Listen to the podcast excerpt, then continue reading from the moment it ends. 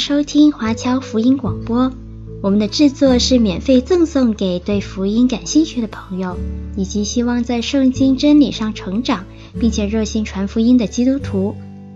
您可以透过电话和电邮向我们索取，或浏览我们的网站 cgbconline.org 来了解我们的最新资讯和制作。您也可以在 Apple Podcast、Google、Spotify 以及 SoundCloud。等各大 Podcast 平台的手机应用程式上搜索 CGBC Online 或加拿大华播来收听华播的制作。我们也欢迎您以自由奉献的方式来支持我们的事工。再次感谢您的收听。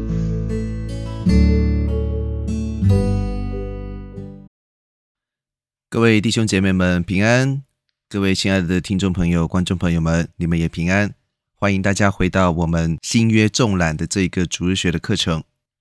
今天是我们的第十二堂，我们要讲的题目非常的简单，就是罗马书跟希伯来书这两卷书卷，严格来讲是所有的新约书卷当中最重要的两卷。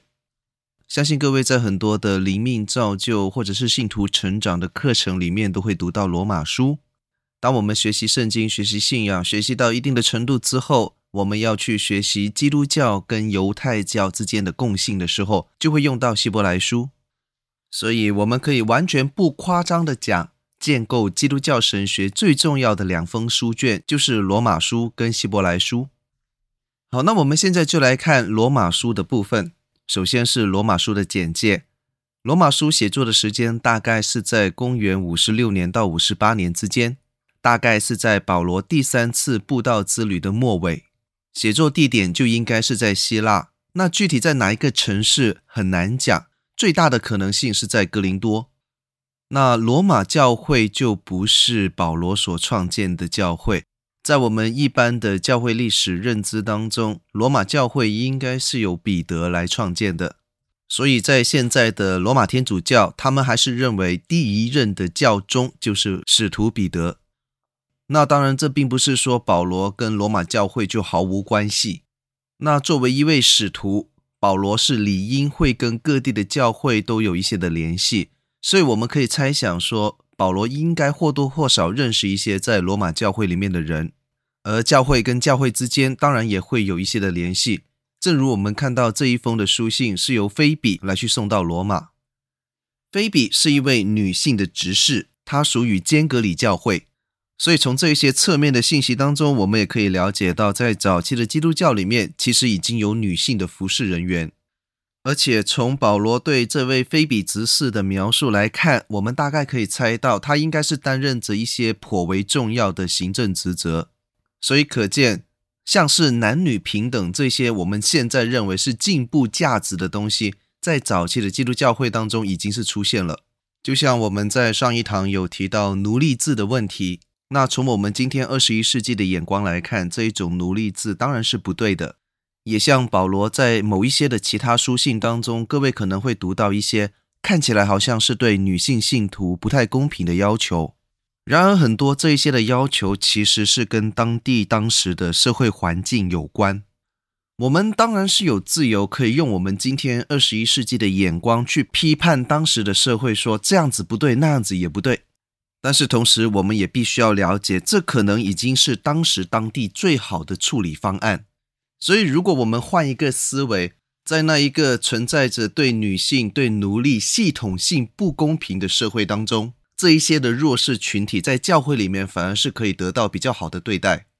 那从这个角度去思想的话，也会比较容易帮助我们理解。为什么好像当时的某一些圣经人物、教会人物是会有一些我们今天无法理解的行为和说法？因为如果这些弱势群体没有在教会里面的话，那他们有可能会遇见更不好的事。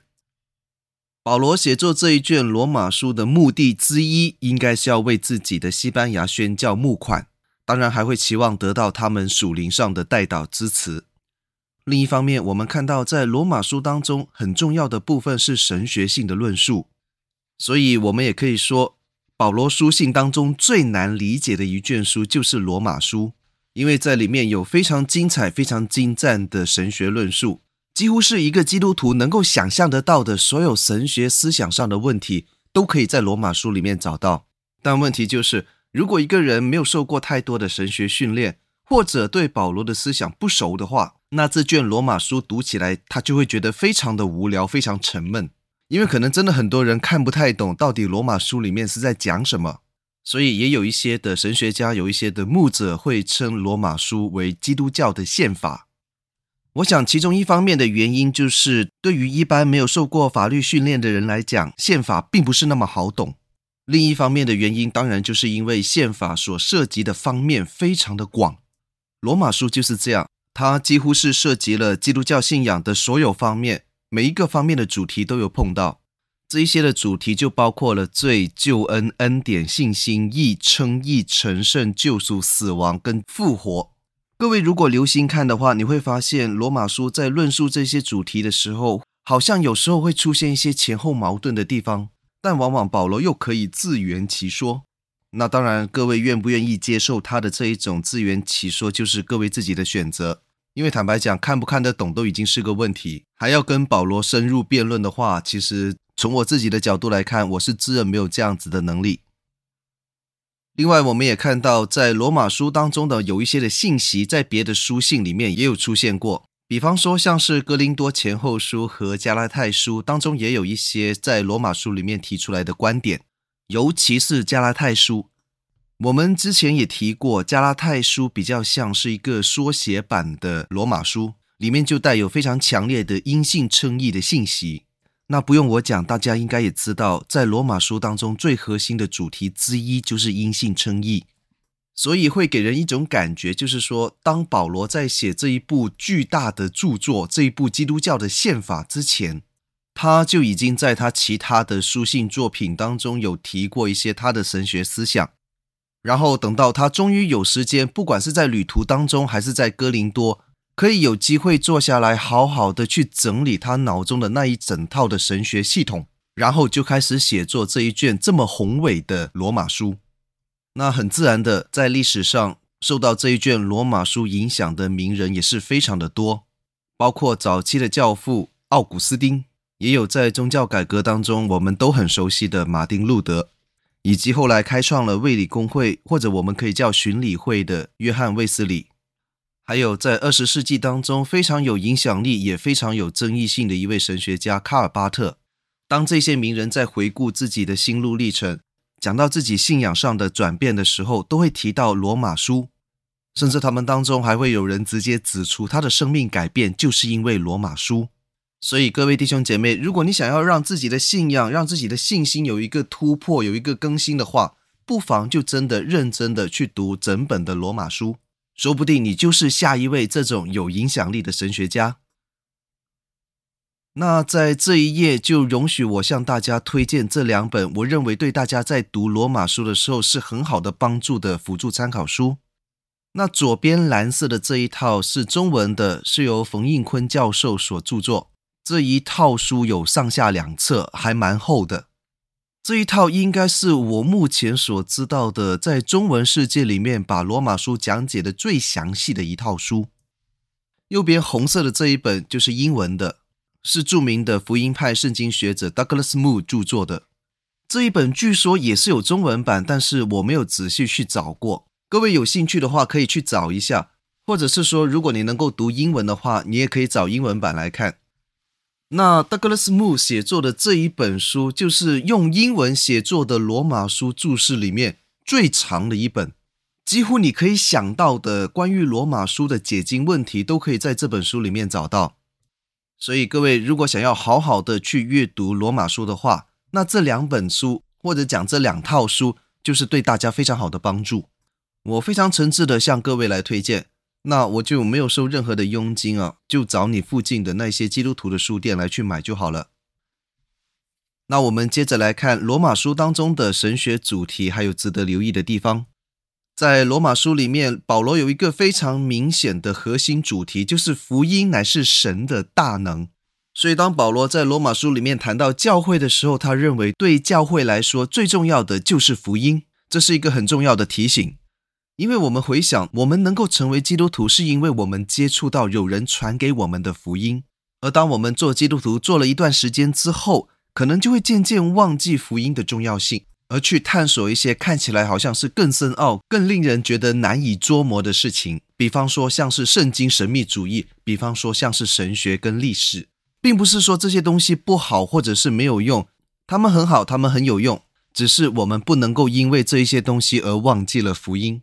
那从保罗看来，整个基督信仰当中最重要的事情就是福音。不管是神学、教会还是历史，最终都会指向福音这件事情。那福音的核心，就是在罗马书第一到第八章里面所讲的这一位道成肉身的耶稣基督。人都很喜欢去追求一些奥秘，但是真正的奥秘就是耶稣基督在地上的所言所行。这一切都是上帝已经展开了，给人看得到的救恩的奥秘。那保罗就在罗马书的第九到第十一章非常详细的去讲解这一点。在知道了福音的核心以及了解了救恩的奥秘之后，那像他们像我们这样子蒙恩的信徒应该要怎么做呢？保罗就在第十二到第十六章来去讲解蒙受这救恩的信徒应该要有一些跟这个福音果效相符的表现。所以，当我们这样子把罗马书分成三大部分之后，你会看到它的逻辑是很严谨的，从认知到解释，再从解释到应用，几乎可以说是一气呵成。在罗马书当中，也是大量的引用旧约，当中显示出保罗对犹太民族有深切的关怀。这些的关怀就包括了非常著名的那几节经文，就是我心所愿的，就是以色列要得救。以色列要全家得救等等，那这些的经文也成为了曾经非常流行的时代主义论的核心信条之一。那当然，这是一个很大的话题，日后有机会再跟各位来分享。我们也看到，在罗马书里面，保罗非常有系统性的去对弟兄姐妹们进行一些基督教的伦理教导，当中包括了性伦理，还有肢体关系等等。那这一些非常具体的要求，就让罗马书作为宪法的地位是越来越明显。就是说，如果你不知道该怎么样面对一些社会上的议题，或者怎么样跟弟兄姐妹相处的话，那你就应该要去查考一下罗马书，也许你能够在当中得到一些启发。还有，我们看到保罗在第六章里面谈到罪和恩典，在第七章讲到律法与基督，在第八章是讲到肉体跟灵。这一些都是可以形成非常强烈对比的主题，就算我们的神学没有学得很好，都可以感受到当中的那些张力。比方说，是不是有了神的恩典，我们就可以肆无忌惮的去犯罪？是不是因为有了基督，就可以完全的忘记律法？是不是因为我们现在重视的是灵魂，所以就不用管肉体了呢？这些扩展来讲，又是可以讲很久的。当我们看到保罗想要把这一些很有张力的主题摆在一起来论述的时候，他是想要突出后者的优胜，但是他并没有完全的否认前者，或者讲他并没有否认有前者的存在。也就是说，虽然我们现在有恩典，但是我们不能够轻看罪的问题；虽然我们现在有基督，但是我们不能够完全否认律法的功用，或者讲不需要律法。还有。我们重视灵魂，不代表我们要随意对待自己的肉体。我们要知道，保罗在做这些论述的时候，他不是想要完全的否定过去的一些道德伦理规范，而是在不否认前者的基础之上，强调后者的优胜。所以我想要特别提醒的是，有一些弟兄姐妹可能在读罗马书的时候会走到一个极端，以为保罗在罗马书里面是想要提倡一种不需要律法、反犹太民族。可以随意放纵身体的欲望，尽情享乐这样子的意识形态，但事实上并不是。我可以非常负责任的跟各位来澄清，虽然保罗有在罗马书里面批判律法主义，但是他并不提倡非律主义，他并没有认为不需要律法。虽然保罗不认同当时大部分犹太人的见解，但是并不代表他是反犹太主义。虽然保罗也认为灵魂比肉体更加重要。但是他绝对没有提倡享乐主义、柏拉图主义和新柏拉图主义。他也不是那一个提倡灵魂至上的毕达哥拉斯学派跟新毕达哥拉斯学派。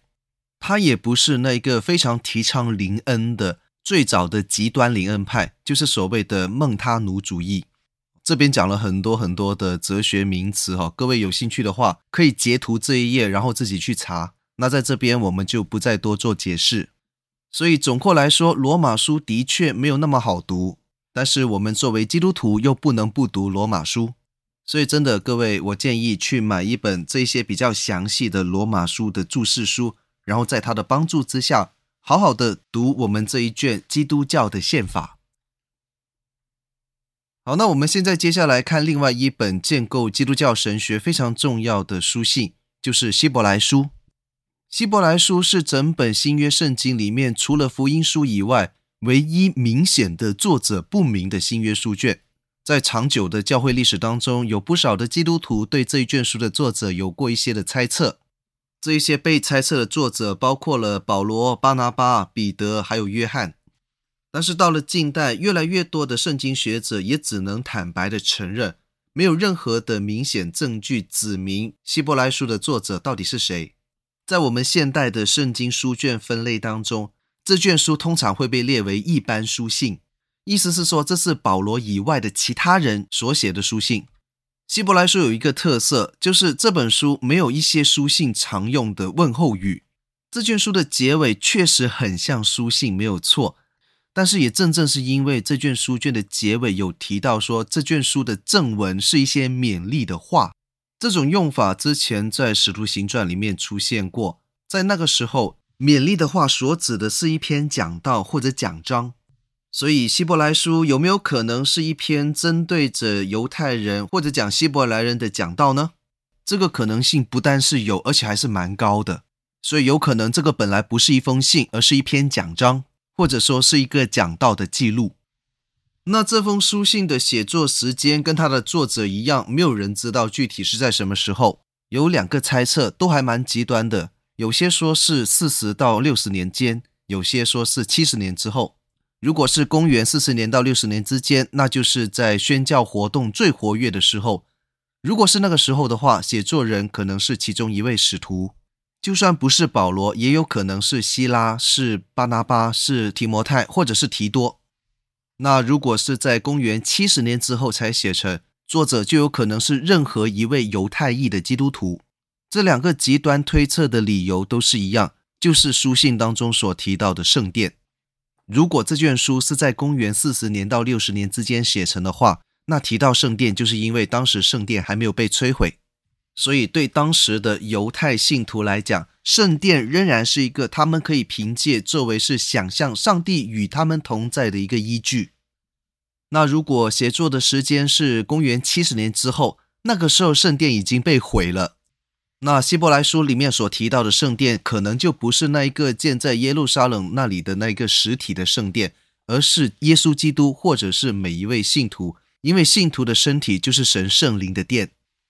希伯来书的目标受众刚刚也讲过了，非常明显就是写给犹太的基督徒，而且很明显，这位写作的人认识提摩太和意大利教会的同工。那从他说话的方式，还有他写作的神学来讲，很明显他应该是一个犹太人。那他写信的目的，就是因为当时这群收信的群体，也就是犹太裔的基督徒，他们的属灵光景是面对着各种的挑战。有可能是因为他们当时受到一些犹太式教导的影响。我们在读《使徒行传》的时候，也有读到过，当时有一些的犹太裔基督徒，他们是提出了一些观点，想要让这些新的信徒群体都回归到或者进入到犹太人的信仰传统当中。他们这些的说法确实会影响到当时很多的信徒，当然，尤其是那一些本身就是犹太裔的基督徒。因此，他们可能因为光顾着想要回归到犹太传统当中，而对耶稣基督的真道变得比较冷淡。可能他们在信仰的操作上也产生了一点改变，比方说，可能他们停止了周日的基督徒聚会。因为各位也要知道啊，在早期的犹太人信徒群体当中，他们是安息日跟主日都要聚会。每逢到七日的第七天，也就是我们的星期六，他们就要休息，因为他们要守犹太人的安息日。然后到了星期天，也就是七日的头一日的时候，他们还要作为基督徒再聚会一次。所以在这些早期的犹太信徒当中，他们并没有什么主日取代了安息日这些的争执。不像我们现今某一些宗派，一天到晚都拿着这件事情来吵，他们是两个都要，两个都守。所以，当我们回归到经文的那一个环境，因为有这些犹太传统相关的教导，所以就导致有一些的犹太裔信徒可能就不太想主日再聚会一次，甚至可能有一些人已经停止了一段时间。所以，这一位希伯来书的作者或者这一篇讲道的讲员就告诫这些信徒说：“你们不要这样子做，你们不可停止聚会。”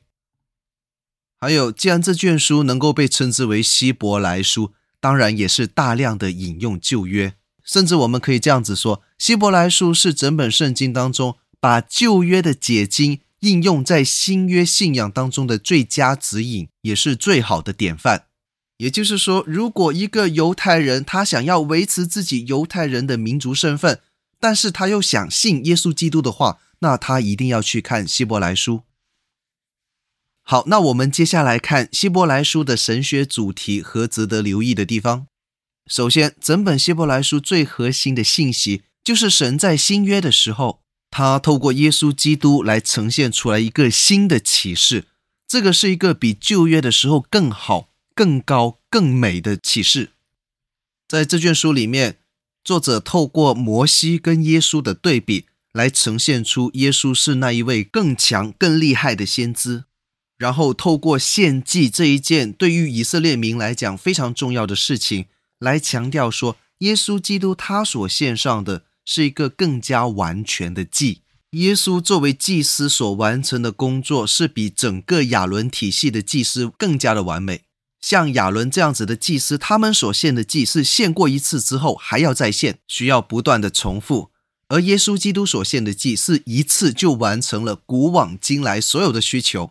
然后透过现在跟将来的这些对比的论述，他就呈现出上帝透过耶稣所带出来的这个应许是比旧约、比过往所有的应许要更美、更好的一个应许。所以简单而且总括来讲，就是希伯来书想要告诉他的读者，新约比旧约更好，耶稣比旧约的律法要好。这个主题跟我们刚刚讲的罗马书非常的相像。那所以各位也可以想象，为什么希伯来书曾经被认为是保罗所写的。那我们也看到，希伯来书的作者在正文的论述当中，也插入了五个关于信仰伦理的教导和勉励。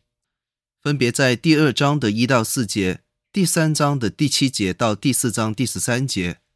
第五章第十一节到第六章二十节，第十章十九到三十九节，第十二章的十八到二十九节。那这些经文，各位就回去自己慢慢的查看，在这边我们就不再多说。另外，我们也看到，在整本的希伯来书当中，也是充满了各种的对比。他们的目的都非常的明确，就是要澄清新约并不违背旧约。新约的出现，耶稣基督的出现，不是为了要颠覆旧约，而是为了要成全旧约。意思就是说，如果你是一个犹太人，你是一个以色列人的话，你信新约不代表你违背了旧约的律法，更加不是背叛了你祖宗所拜的神，反而是更加好的去敬拜这一位耶和华上帝。大家是不是觉得这些说法好像很熟，好像在哪里听过？在之前我们有讲到马太福音的时候，其实就有这么讲过。因为马太福音跟希伯来书在写作目的上是几乎一致的，就是为了要向犹太人证明说，信耶稣是更好的遵从旧约的律法，以及敬拜旧约里面所说的那一位耶和华上帝。所以信耶稣对犹太人来说，不应该说是改换信仰，或者信了一个新的信仰。而是把原来那一个融合在犹太民族当中的信仰提升到一个更高的层次。因此，我们可以看到，在希伯来书里面是列出了很多旧约的信心伟人，想要告诉这一些收信人、这些听众知道说，其实这一群人在当时所信的也是上帝的话，信来自上帝的永恒的 Logos，也就是道成肉身之前的耶稣。所以本质上来讲，他们这些旧约的信心伟人能够得救、能够得福，也是因为信耶稣。只不过他们所信的不是那个人形的耶稣而已。所以总体来讲，就是新旧约所信的都是一样，透过信心相信神的话。总结我们今天的课题：如果我们说罗马书当中那些详细的、非常具体的、宏大的神学论述可以作为新约信徒的宪法，那希伯来书的论述就是为了要呈现出新约跟旧约信仰的一致性。不管是新约还是旧约，我们所信的是同一位神，我们得到的是来自这一位神一贯以来不变的启示。我们得救，我们蒙恩，都是因为信了这一位。道成肉身之前或之后的耶稣基督，虽然可能新旧约在信仰的表述方式上有所不同，但是我们不应该把它分别对待，不能把它看成是两个不同的信仰。好，那今天我们就讲到这边，感谢各位的收看跟收听，我们下期再见。